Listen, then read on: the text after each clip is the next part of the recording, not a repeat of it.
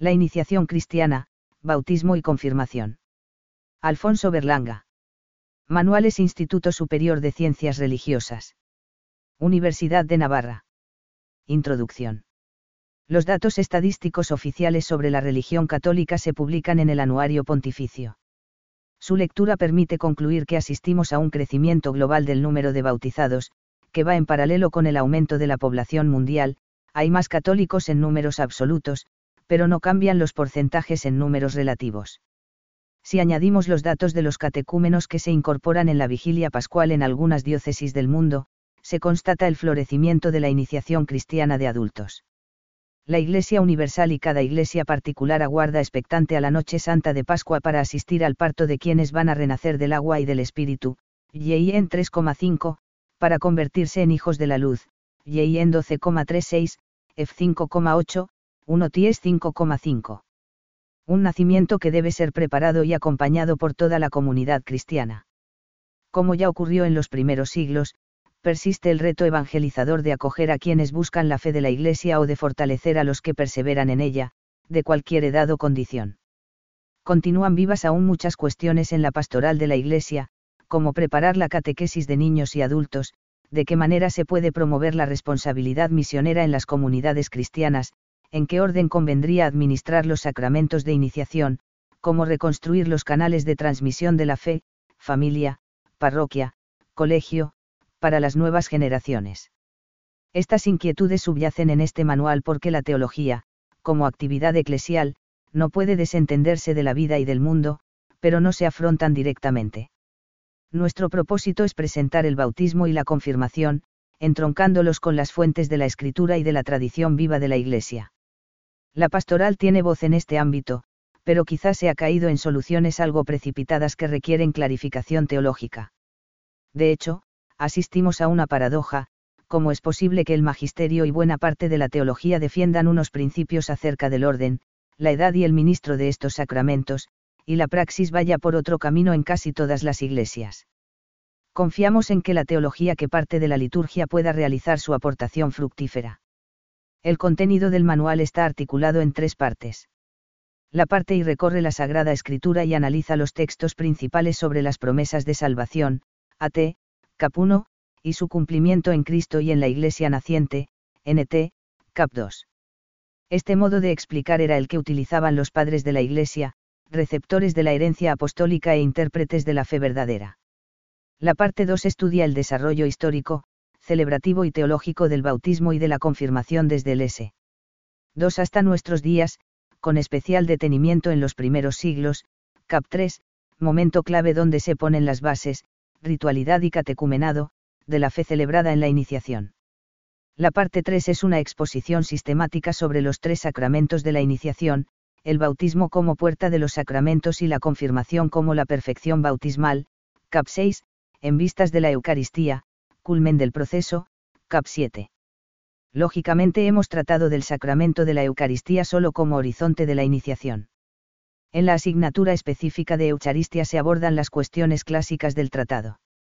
Como ocurre en las demás publicaciones de manuales del ISCR, en cada uno de los temas hay un anexo final con textos para el comentario, vocabulario y preguntas sobre el contenido.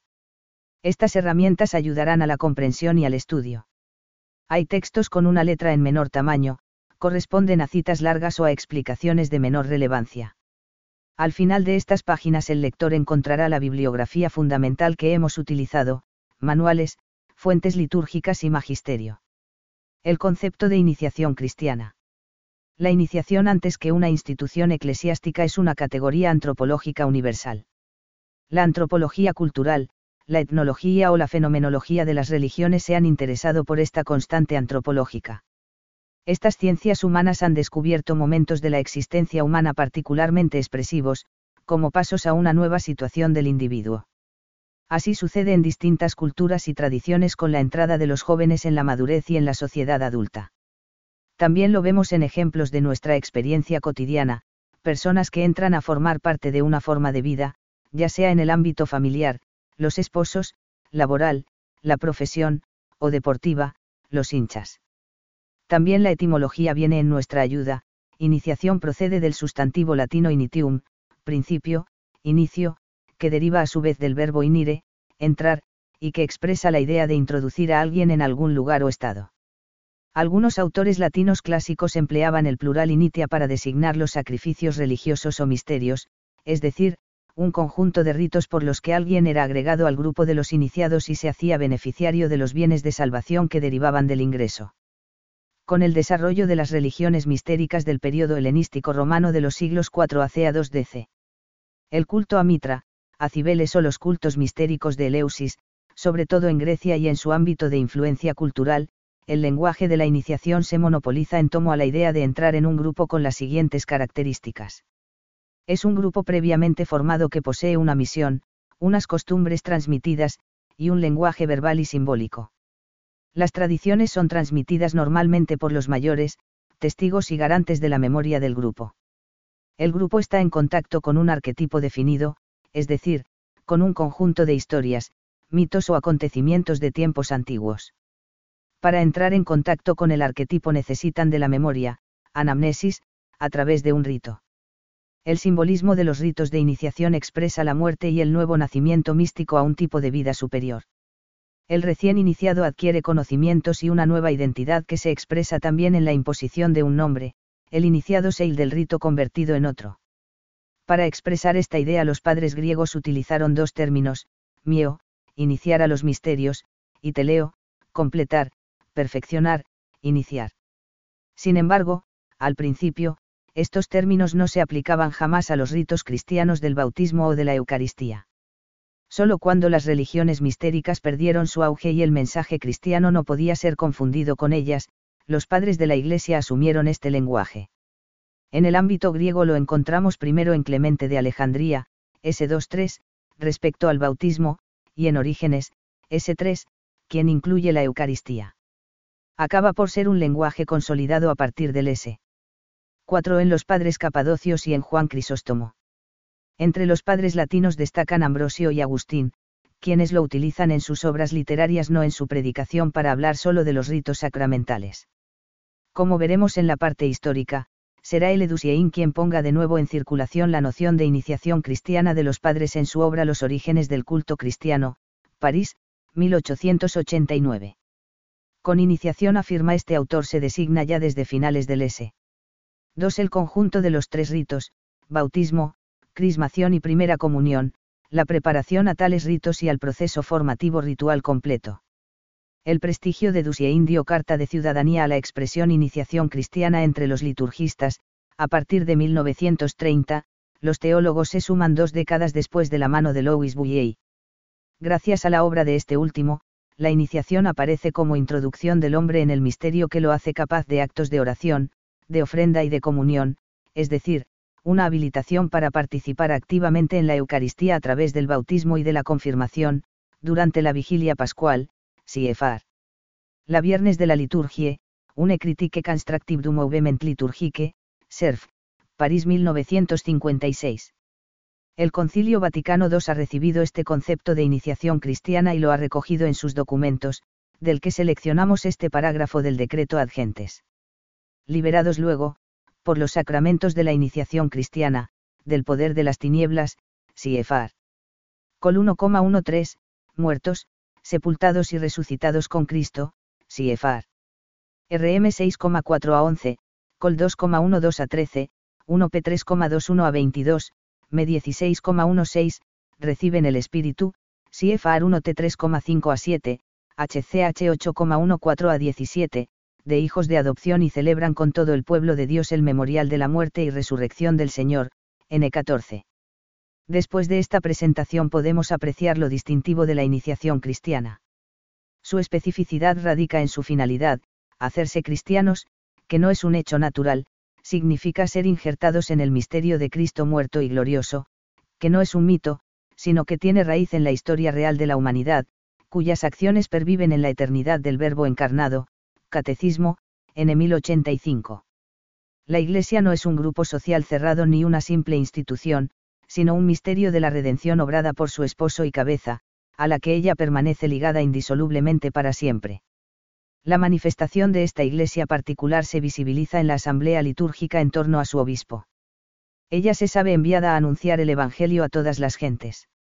La Iglesia no transmite un conjunto de ideas y creencias, sino un depósito de fe, que comprende su doctrina, su vida y su culto, todo cuanto ella es y cuanto cree, Siefar. DV, 8. Sus misterios son sus sacramentos y quienes se inician en ellos se hacen miembros de la comunidad local y entran en comunión con la Iglesia Universal, para ofrecer la memoria cultural del único sacrificio de nuestra redención.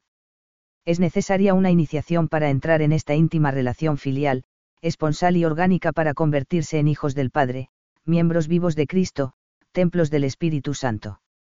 Una lectura atenta de los Enen. 1 a 6 del Rica ayudará a entender más aún las diferencias la iniciación, de los adultos, en este caso, respecto a otros procesos iniciáticos. Como recuerda el libro litúrgico vigente para la iniciación cristiana, en en 1 a 2. El ritual de la iniciación cristiana, que se describe a continuación, se destina a los adultos, que, al oír el anuncio del misterio de Cristo, y bajo la acción del Espíritu Santo en sus corazones, consciente y libremente buscan al Dios vivo y emprenden el camino de la fe y de la conversión.